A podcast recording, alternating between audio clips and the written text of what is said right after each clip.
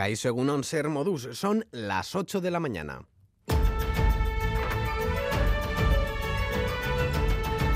Crónica de Euskadi con Lier Puente. Acuerdo de investidura y de legislatura si se cumplen los compromisos adquiridos. El pacto alcanzado entre PNV y el PSOE garantizará los traspasos pendientes y negociar el reconocimiento nacional de Euskadi. Sánchez ya cuenta con los votos suficientes para ser reelegido después de firmar también con Coalición Canaria. Según el presidente del PNV, Andoni Ortúzar, el acuerdo sienta las bases para negociar el autogobierno futuro en un horizonte temporal máximo de dos años. Se garantiza la negociación y el traspaso efectivo de todas las competencias pendientes. Y en cuanto al futuro, ambas partes aceptamos negociar sobre el reconocimiento nacional de Euskadi, la salvaguarda de las competencias vascas y un sistema de garantías basado en la bilateralidad.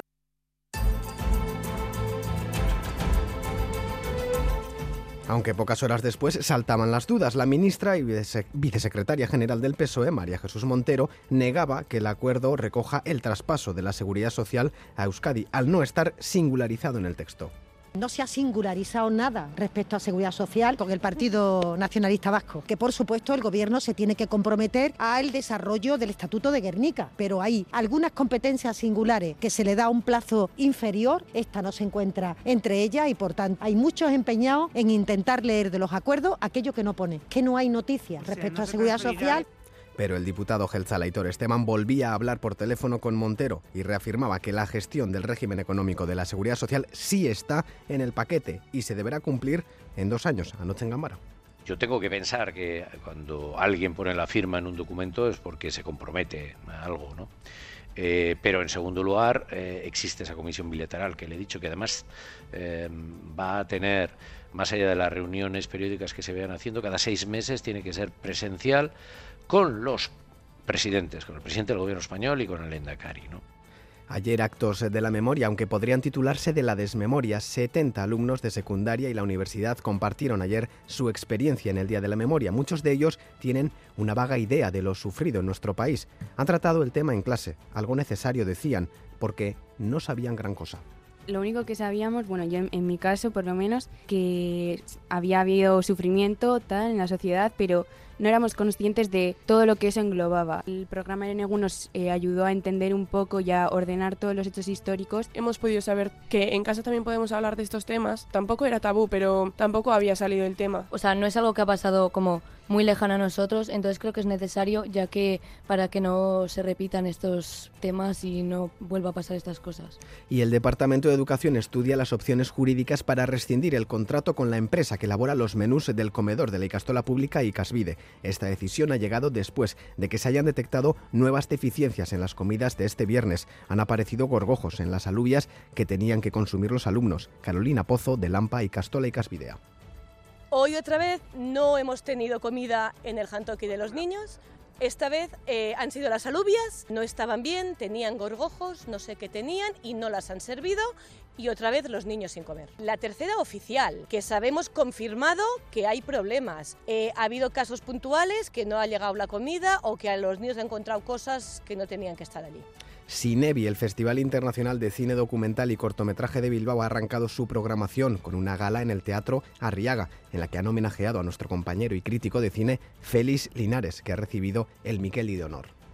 Este premio se da a cineastas, a gente que hace cine, no a aquellos que hablamos de él, que lo divulgamos, que lo criticamos. Eso que ahora se lleva tampoco, el crítico de cine, ese pesado que está todo el día con el plano secuencia y demás. Esto ya no interesa a nadie. Pues si me permiten, yo voy a reivindicar un poquito la figura del crítico porque no todo el cine es bueno y aunque nos guste, yo también tengo mis placeres culpables. Es decir, he visto un horror de película, pero me lo he pasado estupendamente y ya está. Sorionac feliz. Y anoche en el descanso del partido entre el Athletic y el Celta, los y las aficionadas de San Mamés fueron partícipes del ITB Maratoya, levantando las manos y bailando al ritmo de la canción Auquera Berriac de ETS.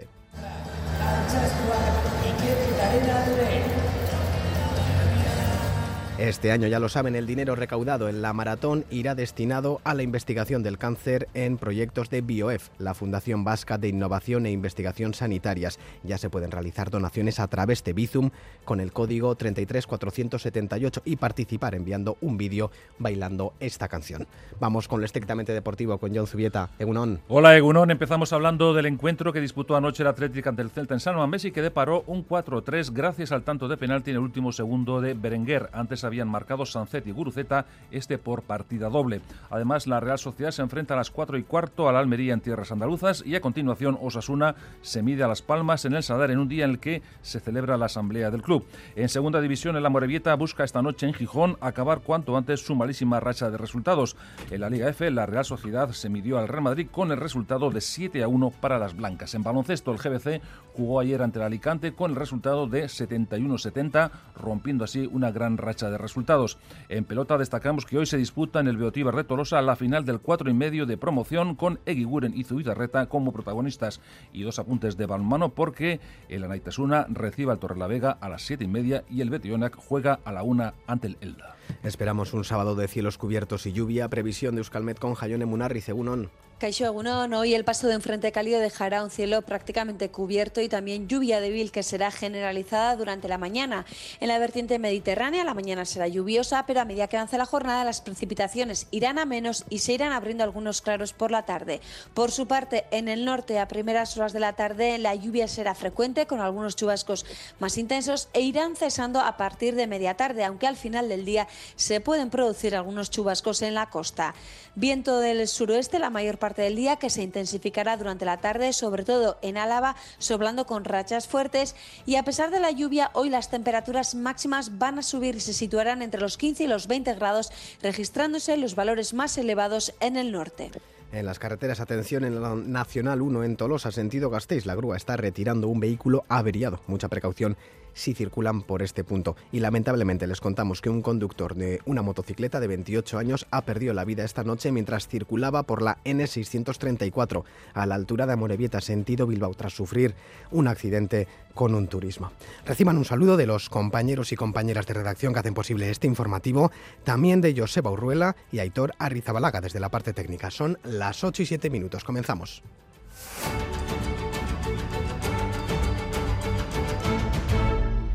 Un, acuerdo, muy amplio, desglosado en 10 páginas, con compromisos en materia de transferencias pendientes, autogobierno vasco, relaciones laborales o fiscalidad. Así es el pacto suscrito entre el presidente del Euskadi Burubachar del PNV, Antonio Ortuzar, y el líder del PSOE y posible presidente, Pedro Sánchez. El acuerdo garantiza los síes del PNV en la investidura de Sánchez y dotará de estabilidad su legislatura, siempre sujeto a los avances y cumplimiento de los compromisos, decía Ortuzar. Madrid y Sarobaza. El PNV garantiza el sí de sus cinco diputados a la investidura de Sánchez y se compromete a dar estabilidad a la legislatura, pero siempre y cuando nuestro compromiso eh, con la estabilidad de la legislatura está muy, muy vinculado al cumplimiento leal de esos acuerdos que hemos, que hemos establecido.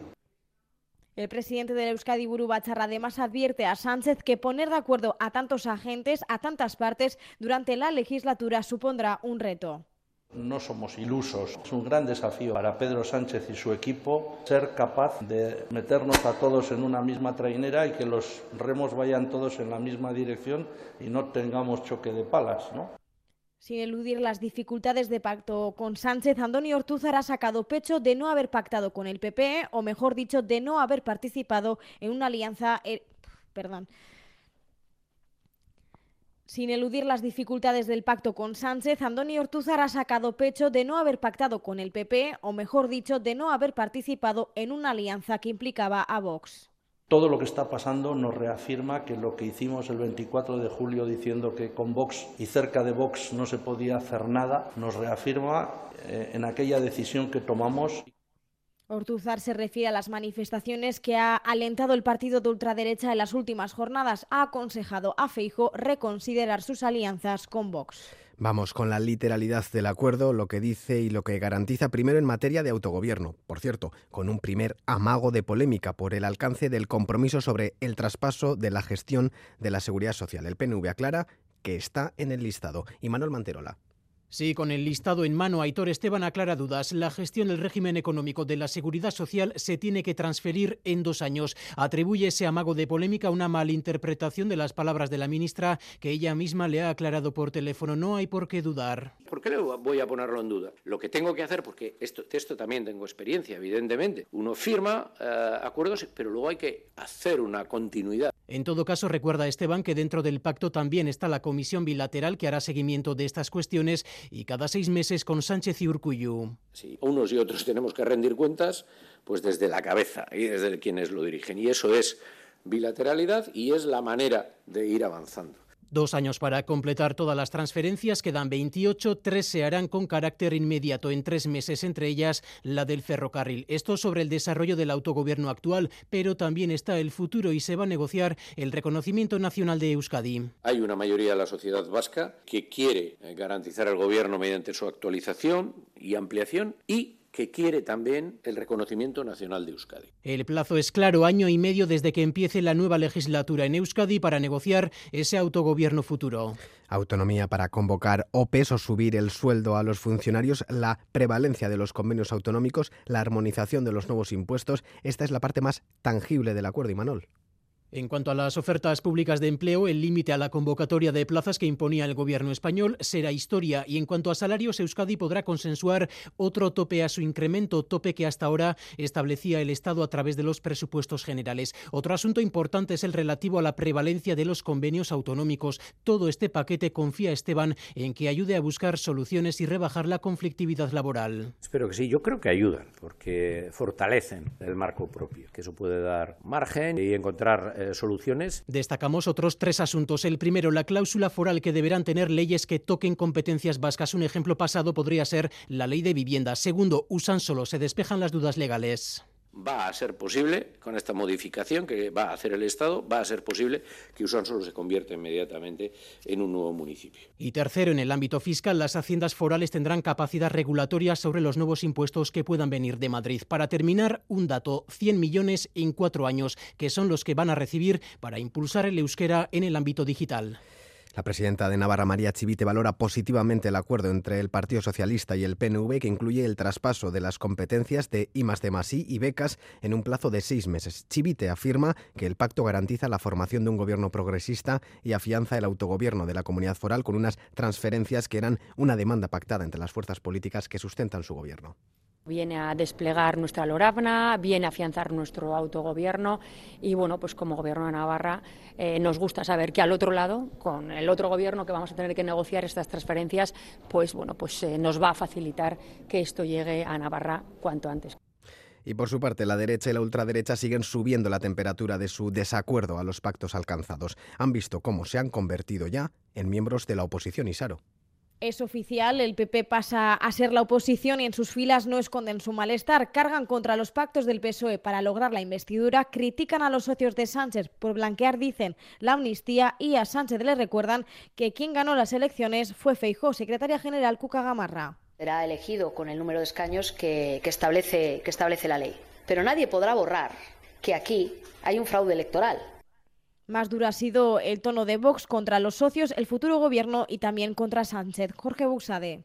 El futuro gobierno de Sánchez ya no sea un gobierno ilegítimo como ha sido el gobierno de los últimos cuatro años, sino que sea un gobierno que se sustenta sobre la ilegalidad. Las críticas también han llegado de las filas socialistas. Como viene siendo habitual, el presidente castellano manchego ha alzado la voz, en este caso para criticar el pacto entre PSOE y Junts. Emiliano García Paje. Soy totalmente autónomo. No vamos a tolerar bajo ningún concepto que alguien utilice la, pluralidad de España, el cuento de la lechera, para tener privilegios fiscales. El pacto entre PSOE y Junts refleja, según Paje, mucha necesidad de gobernar y librarse de la cárcel y poca virtud. Cerca de 4.000 personas se han congregado por octava noche en la calle Ferraz de Madrid frente a la sede del PSOE para protestar contra la ley de amnistía y los pactos con Junts, RC o el PNV. La concentración se saldó con un detenido y un periodista herido. También ha habido protestas frente a las sedes socialistas en Iruña o Bilbao. Estas, eh, con muchas menos personas, no llegaban ni al medio centenar.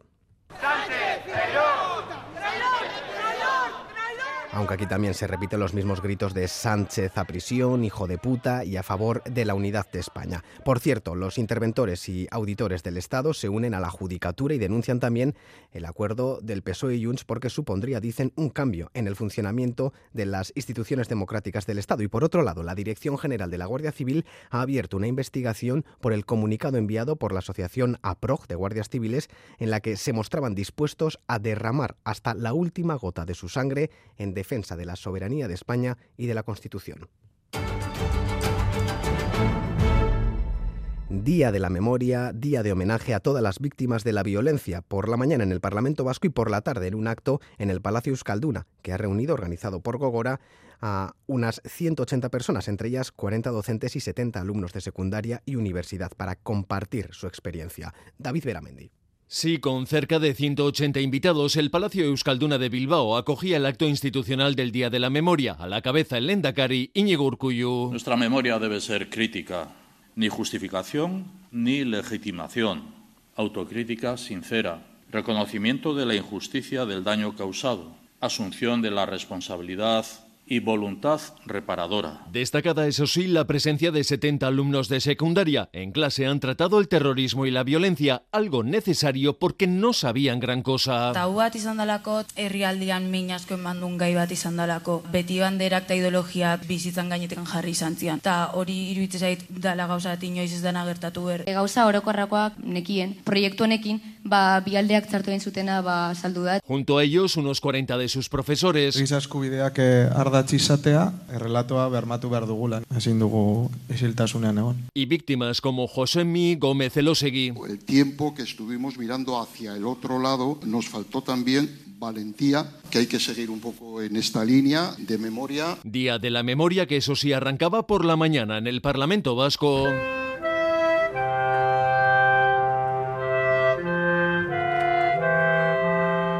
Agur Jaunak ponía punto final a una ofrenda floral, presencia de todos los partidos salvo el PP, Ciudadanos y Vox. Los jueces, por su parte, recordaban al magistrado José María Lidón y Echerat a los 16 familiares de presos de ETA muertos en la carretera. El gobierno vasco estudia ya la forma de romper el contrato con la empresa Ser Unión, responsable de la comida en, varias, en varios jantokis escolares, entre ellos el de Durana, pero también de algunos centros en zonas rurales de Álava. En poco más de un mes, los y las niñas han encontrado insectos en la comida hasta en dos ocasiones. Joana Sánchez, Egunon. Sí, y es que ayer mismo los y las menores se quedaron sin comer porque en las alubias había insectos. Daban la voz de alarma desde centros de La Rioja, los que también sirve Ser Unión y donde se topaban con el problema desde Lampa de la Icastola de Durana no pueden esconder su indignación. Hoy otra vez no hemos tenido comida en el jantoki de los niños. Esta vez han sido las alubias, no estaban bien, tenían gorgojos y no las han servido. Y otra vez los niños sin comer. La tercera oficial, que sabemos confirmado que hay problemas. Ha habido casos puntuales que no ha llegado la comida o que a los niños han encontrado cosas que no tenían que estar allí. La ACUA estudia ya la forma de rescindir el contrato con la empresa y es que además esta semana ha habido problemas también con una salsa de tomate, con filetes de carne y con la sopa. Todo esto une a la pasta con larvas de mosquito servida en septiembre, por lo que el gobierno vasco le impuso un expediente sancionador a la empresa. Desde Facua van más allá y denuncian deficiencias en toda la red de comedores de Guipúzcoa, por lo que han presentado una denuncia en la territorial de educación. Susana Gallego, portavoz se está recibiendo muchas quejas de familias que no están muy de acuerdo con el servicio ofrecido, ni la calidad, ni la cantidad y otro tipo de deficiencias que también constatan. También comienzan a movilizarse padres y madres de Vizcaya y Araba. EIGE, la Federación de AMPAS, ha iniciado una campaña de control y seguimiento de los comedores escolares. Y más de 2.500 personas están llamadas este fin de semana para realizar los exámenes de 14 categorías profesionales de la OPE de estabilización de plazas de Osakidecha en el aulario Las Nieves de la UPV-EHU. Las pruebas comienzan en hora y media. Y a las 12 del mediodía en Bilbao y Gasteiz y a las 5 de la tarde en Donostia habrá manifestaciones en defensa de la sanidad pública convocadas por OPA ERRI Plataforma. La coordinadora de Plataformas Ciudadanas en defensa de la sanidad pública vasca denuncia los recortes en Osakidecha y las derivaciones hacia centros privados. Reivindican una sanidad pública 100% de calidad que tenga en el centro la atención primaria. José Ignacio Martínez, portavoz de OPA. exigir al gobierno vasco, al PNV y al PSE que paralicen las políticas de recorte, desmantelamiento y privatización que vienen aplicando, que dejen de mirar por los intereses de la sanidad privada, un nuevo modelo de sanidad, un nuevo modelo de cuidados 100% público, integral, de calidad, digno, situar a la atención primaria en el centro del sistema sanitario, incrementando su presupuesto hasta el 25%. Crónica de Euskadi. Deportes. Son las 8 y 20, tiempo para el deporte con John Zubieta. Egunon de nuevo. Hola Egunon, empezamos hablando de fútbol, del encuentro que disputó anoche el Atlético ante el Celta en San Mamés y que deparó un 4-3 favorable a los rojiblancos gracias al tanto de penalti en el último segundo de Berenguer. Antes habían marcado Sancet y Guruceta, este por partida doble. Alberto Negro no resube el encuentro. Alberto Egunon.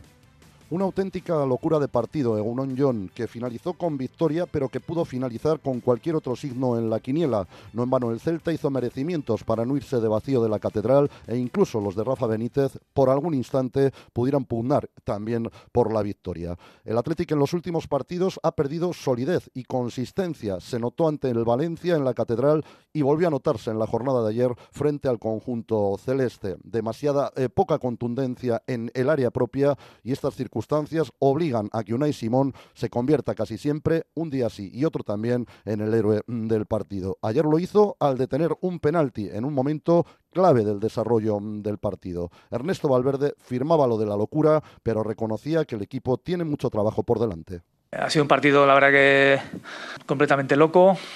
Todavía no se me ha pasado el susto, eso es verdad, pero esto es lo que hay. No, no es algo que a nosotros nos guste eso de como hacen otros equipos grandes que descontrolan el partido y dices, bueno, descontrolamos el partido, pero como nosotros somos mejores, vamos a ganar. No, nosotros no, nosotros no, somos, no podemos hacer eso.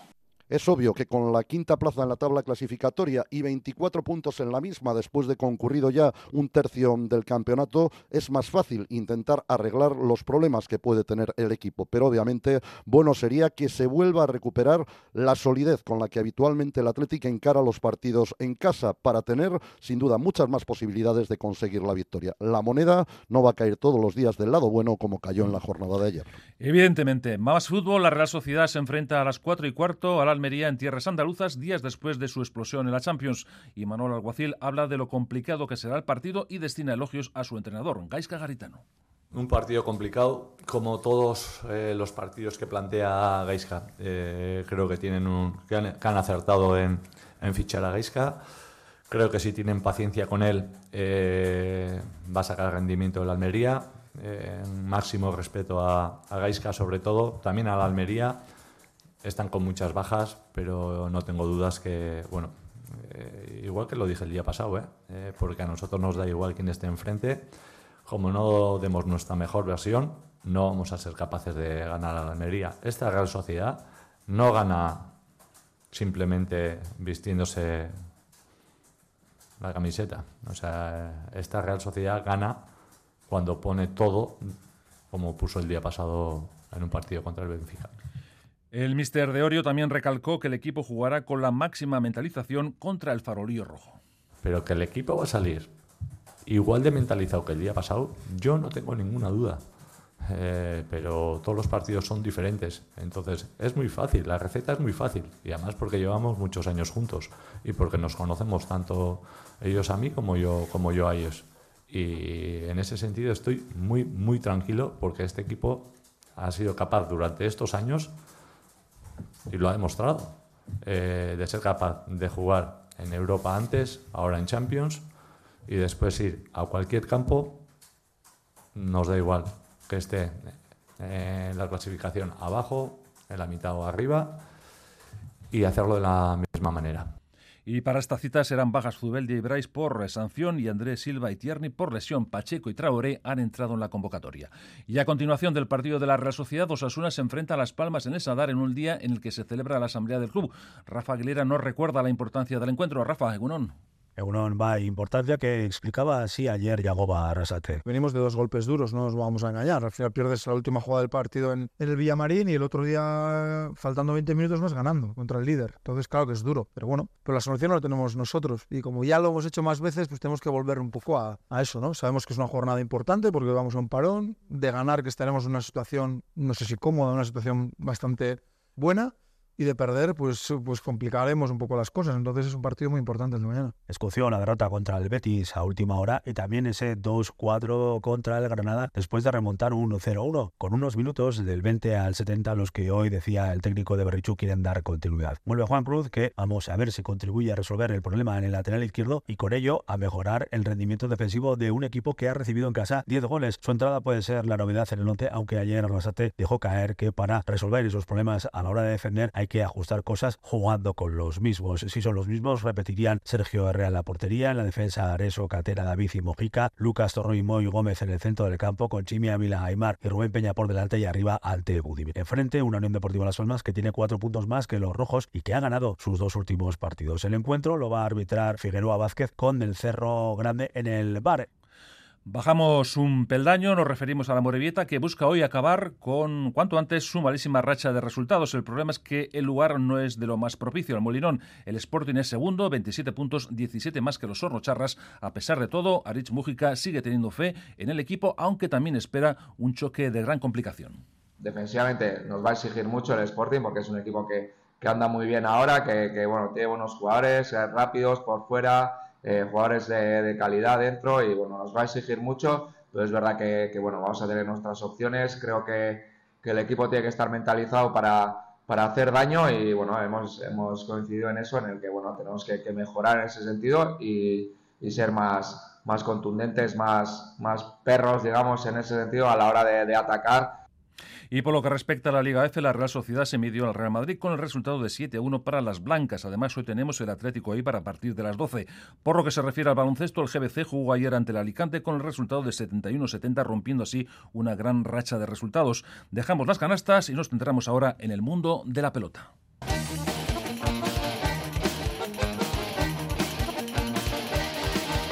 Y en el capítulo de la pelota destacamos que hoy se disputa la final del 4 y medio de promoción con Eguiguren y Zubizarreta como protagonistas. Nos informa Miquel Bilbao. Miquel, Egunon. Egunon Jones se enfrentan los dos últimos subcampeones del torneo. Eguiguren perdió el pasado año ante Salaverria, Zubizarreta cedió hace dos campañas ante Bacaicoa. Los dos delanteros guipuzcoanos saben lo que es jugar una final de promoción. Uno de los dos ganará hoy su primera final en profesionales. Las palabras de Irais Zubizarreta pueden servir para los dos finalistas. Los dos tienen que tirar de la experiencia de haber jugado ya una final. Sí, es verdad, hace dos años jugué contra Joanes, a esa final en Alchazu. No pude ganar ese día, pero bueno, eh, creo que pues ese partido me puede venir bien para aprender y pienso que llego más preparado este año, o sea que trataré de darlo todo. Zubizarreta llega invicto a la final, ha ganado cuatro partidos, uno de ellos ante el propio Iguren. Los dos finalistas jugaron en la mezqueta ese día, el Datown dejó en siete al Dazpeitia. E Iguren ha ganado tres partidos y ha perdido uno. En semifinales ganó a Expósito con remontada incluida. Habla Juno Iguren de esa final de promoción. Sí, eh, está a tope. Creo que los cuatro partidos que ha jugado hasta ahora ha dado un nivel altísimo y bueno, se le ve, ¿no? Eh, está físicamente muy fuerte, termina el tanto rápido y tengo un partido muy difícil, pero bueno, yo intentaré hacer lo mío, dominar el peloteo y, aprovechar pues las oportunidades que tengo. La final de segunda se disputa en el Beotiva. El festival arranca a las 5 y cuarto y esa final con carácter de estelar será el segundo choque de la tarde. E Iguren ante Zuzarreta. Por cierto, John, una curiosidad: en los últimos siete torneos, los años pares han sido para Aspe, los impares para Baico. Aviso a navegantes. Aviso para navegantes, a ver qué sucede. En cualquier caso, y seguimos con más pelota, ya tenemos binomios de Baico para el campeonato manista de parejas. Por ejemplo, tenemos a Lasso, Jaca, Peña y Artola como delanteros y Mariz Currena, Albisu y Maciaranguren como zagueros. Destaca el regreso de Artola y la ausencia de Urrutico Echea, que ha sido un asiduo en los últimos años. Hablamos de más temas, en este caso de balonmano, porque la Naita Suna, que está haciendo una buena campaña, recibe el Torre la Vega, será a partir de las siete y media. Quique Domínguez, el técnico, destaca el esfuerzo físico que deberán hacer ante los cántabros. La verdad que un rival potente, un equipo de esos que siempre cuando hemos jugado contra ellos nos ha exigido mucho, nuestro preparador físico, Javi Angulo, cuando ve los partidos contra los siempre termina diciendo, madre mía, qué ritmo, madre mía, qué, qué, fuerza. Es un equipo con un, con un, nivel físico siempre muy alto, que le gusta jugar a marcadores altos, que está cómodo en, en ese ritmo a veces frenético.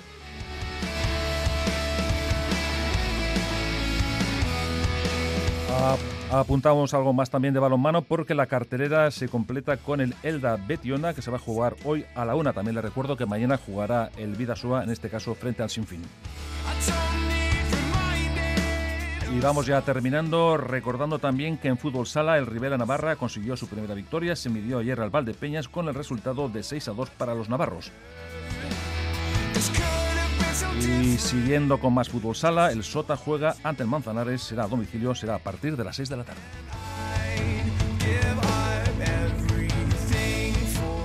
Nada más hasta aquí el tiempo de deporte. Recuerden que a partir de las dos y media tendrán más información deportiva en nuestro Quirol al Día, primera edición.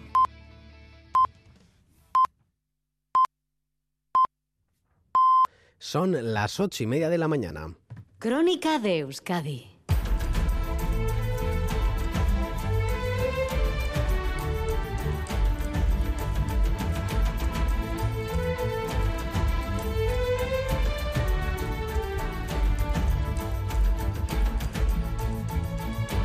En estos momentos tenemos 11 grados en Iruña, 12 en Bayona y Gasteiz, 13 en Donostia y 14 en Bilbao.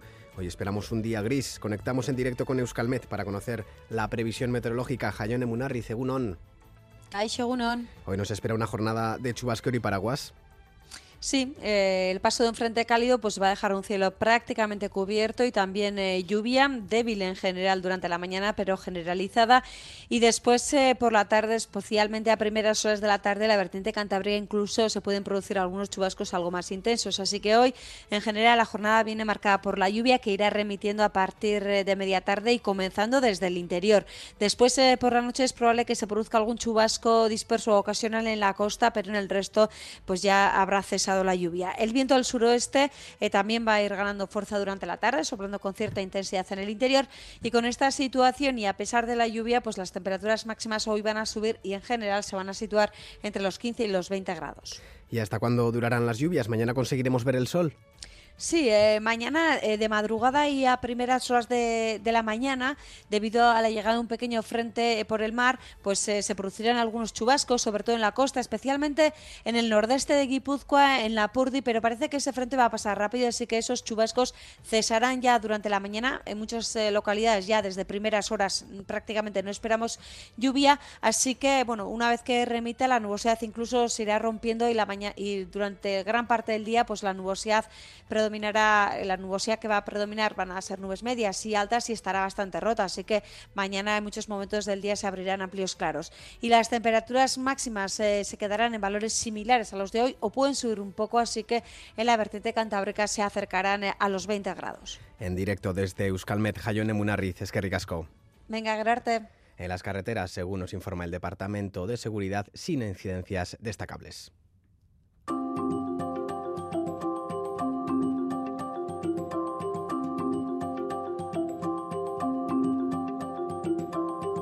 Sábado 11 de noviembre echamos un vistazo a la prensa de hoy que ofrece noticias más allá de las principales que les acabamos de contar. Un repaso que hacemos con Xavi Segovia. Egunon. Egunon, sí, el correo leemos que cada vez más centros escolares muestran su malestar por las dificultades que tienen para recoger con seguridad a sus hijos por las aceras estrechas o carreteras muy transitadas donde se encuentran. El centro Tivoli de Bilbao, por ejemplo, recogía ayer firmas y se manifestaban los padres después de que uno de ellos fuera multado por ocupar la carretera. Y en ella, a poco más de un mes para el sorteo de la Lotería de Navidad, se preguntan qué haría usted con los 400.000 euros del gordo.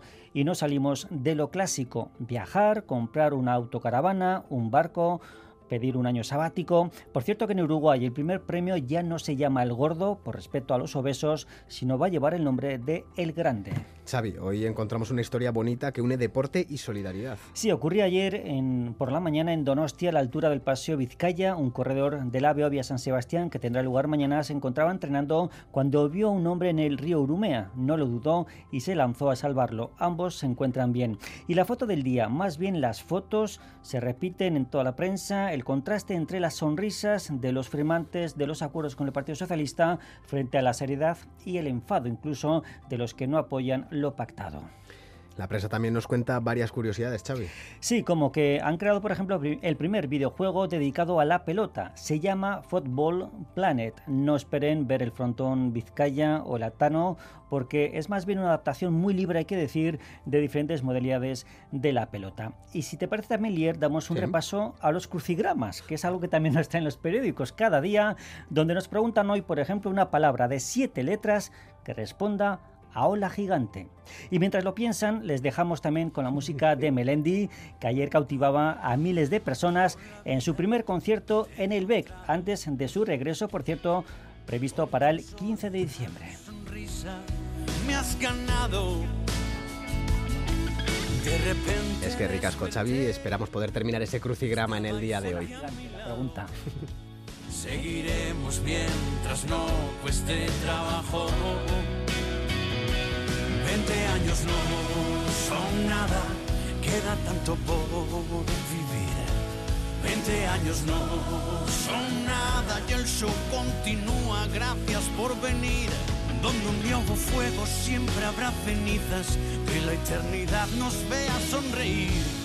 20 años no son nada junto a ti.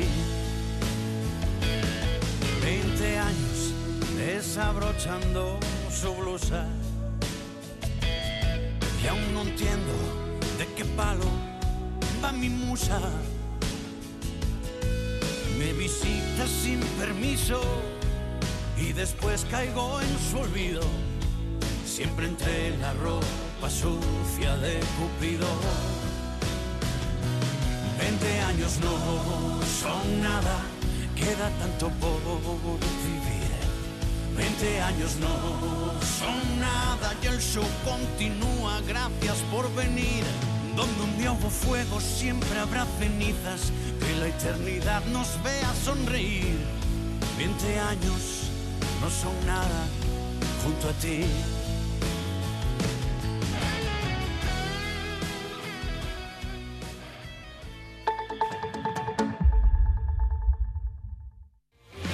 Baskopen Industry, hemen da Euskal Industria adimendunaren topaketa, azaroaren amairuan eta malauan beken, gorde zure tokia baskopenindustri.espri.eusen. Eusko Jaurlaritza, Euskadi, Auzolana. Mañana en ETV2 viajamos al norte de Inglaterra para conocer la que muchos consideran la mejor ciudad del Reino Unido. Ongi Torri a Newcastle. Tenemos siete puentes, que son los siete puentes característicos de Newcastle. Estamos en la zona donde estaba el castillo que le dio el nombre a la ciudad. En Vascos por el Mundo, Newcastle.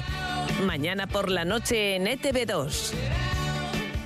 Ven, ven, al Black November. Si buscas una lavadora que no pare de dar vueltas en tu cabeza, en Eroski, del 3 al 12 de noviembre tienes 10 días sin IVA en miles de productos de electrónica y electrodomésticos. Ven, ven, al Black November. Eroski contigo. Doraemon! Dinosauroak erreskatatzeko operazioa hasi da! Doraemon Movie, Nobitaren dinosauro berria, estreinaldia azaruaren amarrean, zinemetan bakarrik. ¿Tú eres un alma solitaria? Nosotros celebramos tu día.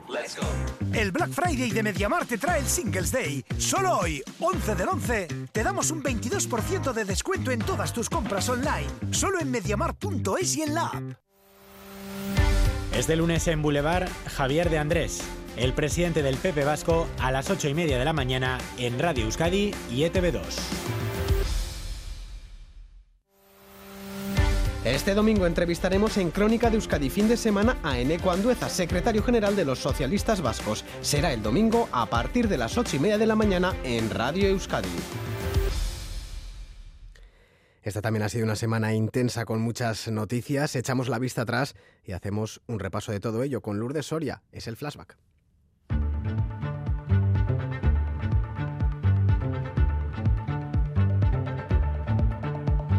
Flashback. Comenzábamos la semana así como la acabábamos, pendientes de si Partido Socialista y Junts cerraban un acuerdo que facilitara la investidura de Sánchez.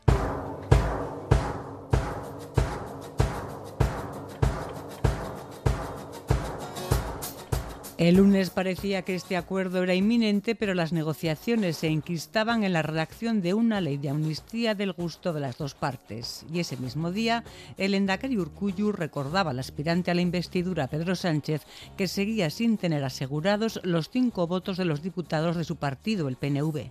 Creo que no solamente es eh, la resolución de las conversaciones entre el Partido Socialista Obrero Español y Junts, lo que queda pendiente. Tres días más de incertidumbre y los socialistas anunciaban la firma del acuerdo negociado en Bruselas con los de Junts, Santos Cerdán, sobre la ley de amnistía pactada. La ley de amnistía eh, a los que cubres, a la gente que ha estado relacionada con el proceso desde sus inicios hasta, hasta la fecha de hoy que, o ayer que cerramos el acuerdo. ¿no? Puigdemont decía que respecto a una posible independencia el acuerdo solo contempla como límite la voluntad del Parlamento de Cataluña y destacaba que su partido había dejado constancia en el texto de la legitimidad del referéndum y de la declaración de independencia de 2017. Junts per Catalunya fa constar l'acord que defensa la legitimitat del referèndum de l'1 d'octubre y de la declaració d'independència del 27 d'octubre de fa sis anys. Con anterioridad a la firma de este acuerdo, el Consejo General del Poder Judicial, por mayoría, aprobaba una declaración institucional en la que afirmaba que la ley de amnistía iba a suponer una degradación del Estado de Derecho a cambio de intereses personales y Se realizaban concentraciones varias frente a las sedes socialistas en contra de la amnistía con participación de dirigentes de Vox. Tres de las convocadas frente a Ferraz acabaron con cargas policiales. Varios centenares de ultras, entre los concentrados, aprovechaban la oportunidad para lanzar objetos, proferir insultos e intentar rebasar el vallado. Se detenía a una treintena de personas y varias más resultaban heridas.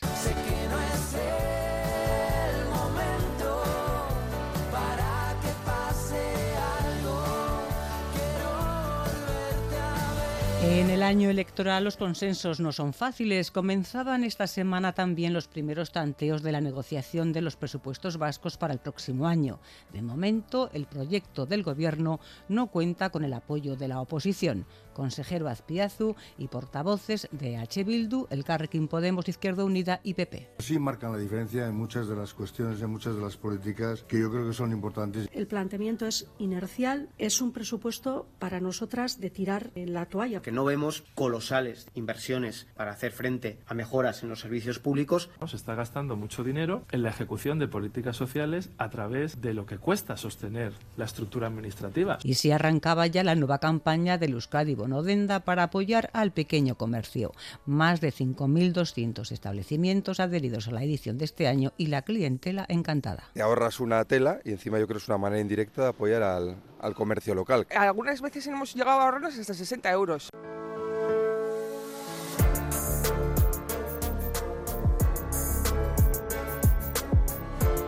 En la Sierra Navarra de Urbasa eran encontrados los cadáveres de un niño de 7 años y su padre desaparecidos unos días antes.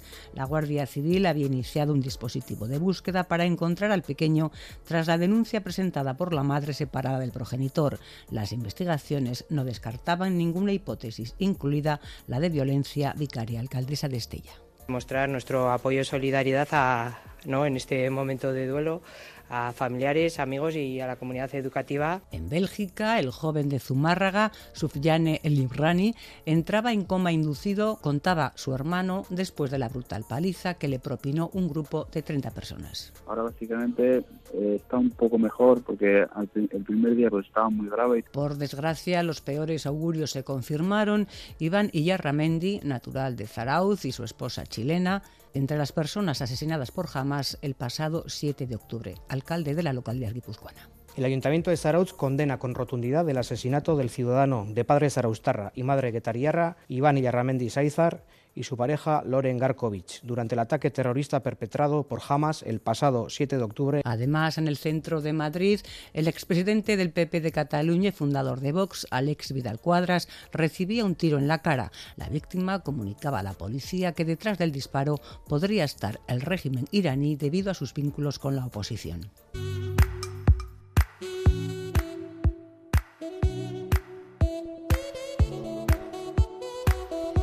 Y en el ámbito internacional, en medio de la guerra entre Hamas e Israel, Qatar y Egipto trataban de encontrar una vía de mediación. La ONU reclamaba un alto el fuego humanitario y más de 1.100 millones de euros para ayudar a la población de Gaza y Cisjordania. Antonio Guterres. To stop the inhuman collective suffering and dramatically expand humanitarian aid to Gaza. En Portugal, el socialista Antonio Costa dimitía como primer ministro al saber que estaba siendo investigado por corrupción y prevaricación por posible concesión irregular a varios proyectos industriales. Nesta circunstancia, obviamente, Y el presidente de la República convocaba elecciones para el 10 de marzo. Si dolió, mereció la pena. Si costó, fue buena señal. Se me olvidó decirte quiero, pero... Terminamos con un nombre propio, el del Premio Cervantes 2023 concedido al prolífico escritor Luis Mateo Díez. El premio es de mis lectores. Y esta canción de Aymar con la que cerramos este flashback y que forma parte de su primer disco en solitario, Confesiones de un amor abstracto. Feliz semana.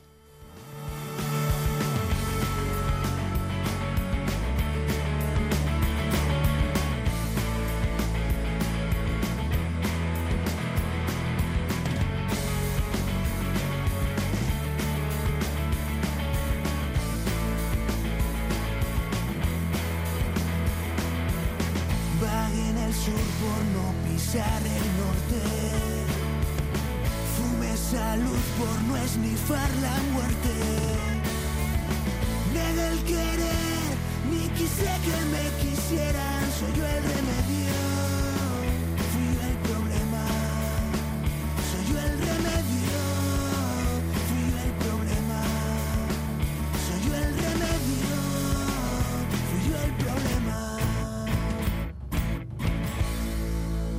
Greenpeace ha organizado en Donostia unas jornadas sobre transición energética que concluirán mañana domingo. Cuatro días en los que se escuchan las voces de expertos y expertas en materia medioambiental y en los que se pueden participar en charlas y talleres abiertos a la ciudadanía. En Donostia ha estado nuestra invitada de esta mañana. Ella es la coordinadora de la campaña de energías renovables y territorio de Greenpeace España. Sara Pizzinato, buenos días. Buenos días, Egunon. Usted es una de las personas que lleva muchos años trabajando por un modelo energético justo, renovable y eficiente e inteligente. No sé eh, si habrá escuchado en estas sesiones alguna intervención que, que le haya gustado especialmente. Sí, la verdad es que muchas. Eh, por ejemplo, la primera jornada, cuando hemos quedado con personas que traían, por ejemplo, casos de buenas prácticas de la implantación de energías renovables con concentración social con las personas de los pueblos para poder implantarlas, eh, con implicaciones, por ejemplo, laborales, creando puestos de empleo o también desde la perspectiva eh, más desde, por ejemplo, de Baleares, eh, donde la legislación se ha modificado para impedir las expropiaciones forzosas para la implantación de las energías renovables. Son elementos que yo creo que son imprescindibles para el futuro necesario de implantación de renovables y por el otro lado también yo creo que destacaría eh, todos los talleres que vamos a tener hoy de eh, democratización de energía, cómo poner tu autoconsumo, cómo imaginar tu barrio eh, solarizado, cómo imaginar poder ir mucho más allá y unir movilidad sostenible, implantación de energías renovables y una gestión totalmente horizontal de estas, de estas actividades con las comunidades energéticas. Los 27 han refrendado el pasado mes de octubre la ambición de elevar la cuota de energías renovables en el consumo total de energía de la Unión Europea, pasar del 32 al 42,5 de cara al año 2030. ¿Están Euskadi y Navarra haciendo sus deberes? No. bueno, especialmente eh, la comunidad autónoma y País Vasco no está haciendo en absoluto sus deberes. Eh, Navarra está mucho más avanzada en términos de implantación de energías renovables y de ahorro eficiencia energética. Sin embargo, la comunidad autónoma de País Vasco está en un escasísimo eh, 16% del consumo de energía solamente basado en energías renovables. El resto, el 70, el 86% todavía depende de combustibles fósiles y nuclear caros y contaminantes. Esto respecto a España eh, está muy por debajo y respecto al objetivo de la Unión Europea está lejísimos. Pero es que además la ley de cambio climático y transición energética que está ahora mismo en, en tramitación parlamentaria eh, no aumenta esa, ambición especialmente y por lo tanto digamos que País Vasco mmm, se está remoloneando eh, a la hora de empezar la transición energética, realmente abordar cuánto puede reducir su consumo de energía y con qué tipo de energías renovables puede cubrir la energía que necesita. En Euskadi sí que hay varios proyectos eólicos en marcha. Desde hace meses pueblos afectados por estos molinos de viento se están posicionando en contra y denunciando, en algunos casos, que se están colocando en zonas protegidas. ¿Hasta qué punto es posible compatibilizar el interés energético sostenible con otros intereses? No es que solo sea posible, es que es imprescindible. Y es imprescindible por varias razones. La primera es que eh, no solamente necesitamos reducir emisiones de los combustibles fósiles para luchar contra la crisis climática, sino que además necesitamos urgentemente proteger más nuestra biodiversidad. Esto por eh, razones obvias, pero también porque eh, para la lucha contra el cambio climático son esenciales para protegernos de eventos meteorológicos extremos, para captura del, del CO2 de la, de la, atmósfera, es decir, que no podemos pensar solamente en, en, en un cambio del modelo energético, sino también en un cambio hacia una mayor protección de la biodiversidad. Pero es que hay un tercer elemento, el tercer elemento que también es fundamental, y es la lucha contra las desigualdades crecientes que estamos viviendo a nivel social si realmente queremos, eh, queremos eh, realizar los cambios económicos y energéticos y sociales necesarios para poder realmente transformar nuestra economía e ir a emisiones cero, eh, necesitamos la colaboración de todo el mundo. Y la colaboración de todo el mundo solo se puede obtener si hay una justicia de fondo en ese cambio, si todo el mundo cree que ese cambio puede ser eh, bueno para ellos y apetecible para ellos. Por lo tanto, eh, implantación de energías renovables en contra de la voluntad de, las poblaciones, sin escucharlas, sin consultarlas, eh, en zonas protegidas, no tiene sentido. Lo que se puede hacer es justo lo contrario. De hecho, hay casos, muchos casos en los cuales eso se hace, hay concertación, concertación social, se evitan las zonas Em, de, alta sensibilidad ambiental desde el principio del proyecto, cuando todavía la población puede influir en su ubicación, en su tamaño, en decisiones claves como, por ejemplo, mm, a quién se contrata para la construcción y mantenimiento, etcétera, etcétera. Y por el otro lado, también eh, fundamentales, cómo se gestiona todo el dinero que llega desde las eh, desde los ingresos que, eh, que, dan a nivel local eh, autonómico y municipal estas instalaciones que es un dinero que en el cual la administración pública creemos que tiene que seguir haciendo política de fijación de población para aumentar el bienestar de las personas a nivel local eh, y, alentar a que las personas puedan quedarse en el pueblo con una vida mucho más eh, próspera. Son muy críticos con la conocida como ley Tapia y con la figura de proyectos de interés público superior. Ustedes desde Greenpeace eh, también consideran poco ambiciosa la ley del cambio climático para alcanzar la neutralidad climática en Euskadi antes de 2050. ¿Qué le falta? Pues le faltan unos objetivos. Realmente no, no podemos hablar de que esa ley contenga unos objetivos claros para reducir emisiones de gases de efecto invernadero y para reducción de la demanda de energía, por ejemplo, o para instalación de energías renovables que ni siquiera se acerquen ligeramente a los objetivos europeos o estatales, que desde Greenpeace criticamos porque a su vez son demasiado poco ambiciosos, porque si realmente queremos eh, poder em, contribuir a la reducción de emisiones de gases de efecto invernadero, España tiene una responsabilidad histórica junto con todos los países eh, industrializados para poder hacer esa transición energética y ecológica mucho antes que otros países empobrecidos históricamente que no han contribuido, pero que sí tienen o deberían tener, en nuestra opinión, eh, eh, el derecho a, poder gastar un poco más de CO2 eh, respecto a lo que han hecho hasta ahora. Por lo tanto, entendemos que no es a 2050 el objetivo de descarbonización, sino a 2040 por esa responsabilidad histórica y, por lo tanto, eh, el Euskadi está muy lejos donde sí parece que Euskadi está haciendo bien las cosas es en lo relativo a comunidades energéticas. Es uno de los referentes en el Estado, junto con Navarra y Levante. Efectivamente, no, no necesariamente por ah, eh, un, impulso, digamos así, público en País Vasco, eh, sino porque hay una ebullición social que está realmente eh, poniéndose las pilas, investigando cómo se pueden hacer desarrollos de energías renovables en tejados, en las ciudades, en lugares eh, recuperando antiguos saltos de hidroeléctrico abandonados. Todo esto gestionado por las personas y pensando en las necesidades que luego esas personas necesitan cubrir.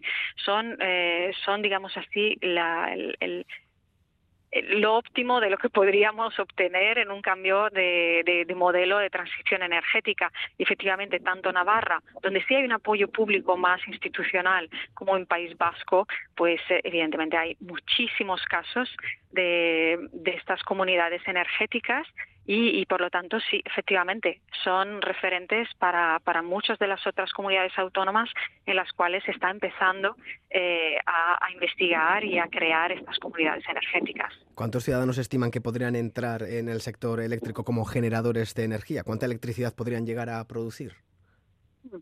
Bueno, fundamentalmente todo el mundo puede entrar todo el mundo puede entrar porque no hace falta ni siquiera que tengas un tejado en propiedad. Con el autoconsumo de proximidad, que es una, una versión, digamos así, de un autoconsumo virtual, eh, tú puedes intercambiar electricidad con tu vecino, una escuela del barrio, un edificio público del barrio o, los tejados de un aparcamiento de tu barrio, entendido que en una... Eh, en un ámbito de dos kilómetros y por lo tanto eh, tener, digamos así, participar en ese proyecto fotovoltaico sin necesidad que esté implantado en un tejado de tu propiedad. Con lo cual todo el mundo puede participar y eso es la parte interesante porque incluso personas que no tienen capacidad de inversión, por ejemplo, estamos pensando en los hogares más vulnerables, pueden participar y hay proyectos en los cuales hay cuotas de, eh, digamos así, de instalaciones de barrio que se dedican y se dejan para las familias más vulnerables del barrio para que parte de la electricidad vaya sin coste a estas familias en lugar de seguir financiando las facturas eléctricas a las grandes a las grandes compañías no por lo tanto eh, todo el mundo puede participar. Qué cantidad de electricidad se calcula que podría se podría llegar pues se calcula que un 25 o un 30% eh, de la demanda de electricidad se podría perfectamente eh, abastecer de esta manera, pero si los cambios legales siguen y siguen favoreciendo a estos tipos de proyectos, podría ser incluso más, porque podría ser no solamente fotovoltaica en las ciudades, sino incluso eh, eh, podría haber grupos de personas que se unen para hacer eh, instalaciones eólicas. Hay un caso, por ejemplo, de un molino eólico totalmente financiado por personas en la provincia de Lleida en Pujalt y en la que Greenpeace ha participado y de ahí eh, sacamos la electricidad para nuestra oficina y nuestro almacén y es el primer molino eólico social del sur de Europa. Eh, podemos pensar en prácticamente cualquier actividad que realice una empresa eléctrica hoy en día a través de una comunidad energética lo podría hacer la gente centrándose en la cobertura de sus propias necesidades, en general valor añadido a su comunidad. Por lo tanto, eh, es difícil poner límites. Estamos hablando de las jornadas sobre transición energética que concluirán mañana domingo en Donostia, organizado por Greenpeace, con charlas y talleres abiertos a todos los ciudadanos que quieran asistir. Sí, os invitamos, os invitamos a que, eh, a que os acerquéis. Eh, por ejemplo, hay un taller de cómo pasarte el autoconsumo, luego hay una charla hoy a las 12 eh, para poder escuchar casos reales de personas de Navarra y País Vasco que están eh, que o han hecho o están emprendiendo una comunidad energética y, y, luego esta tarde hay un taller de Imagina tu barrio eh, solar, eh, en los cuales, por ejemplo, nos van a explicar casos reales que están ocurriendo en Navarra y cómo lo están haciendo para que los barrios sean solarizados y se pueda compartir esa electricidad eh, que se genera en tejados públicos o tejados de usos como aparcamientos u otros, u otros elementos, digamos así, compartidos. ¿no? Yo creo que es muy interesante porque son personas que están involucradas involucradas directamente, conocen el día a día de esos proyectos y pueden realmente inspirar para que alguien pueda, por ejemplo, iniciar otra nueva. Pues ya lo saben los oyentes que tengan interés a dónde acudir. Es que ricasco para atender la llamada de Radio Euskadi, Sara Pichinato Bueno, coordinadora de la campaña de energías renovables de Greenpeace en España. Buenos días. Es que ricasco.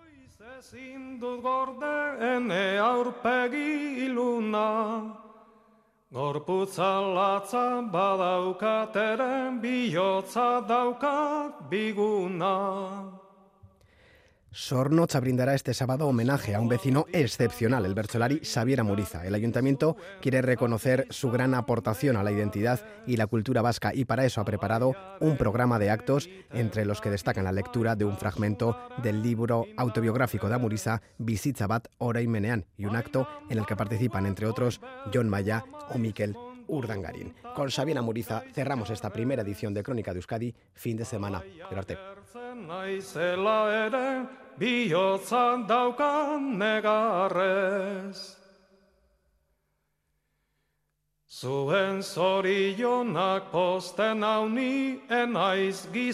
Bekaiztia. Bainan barnetik senditzen ditut ongia eta gaizkia. Enaiz izar bat hori badakit ez da ere iguzkia. Bainan horrela jarnezazue hori da naizen guztia.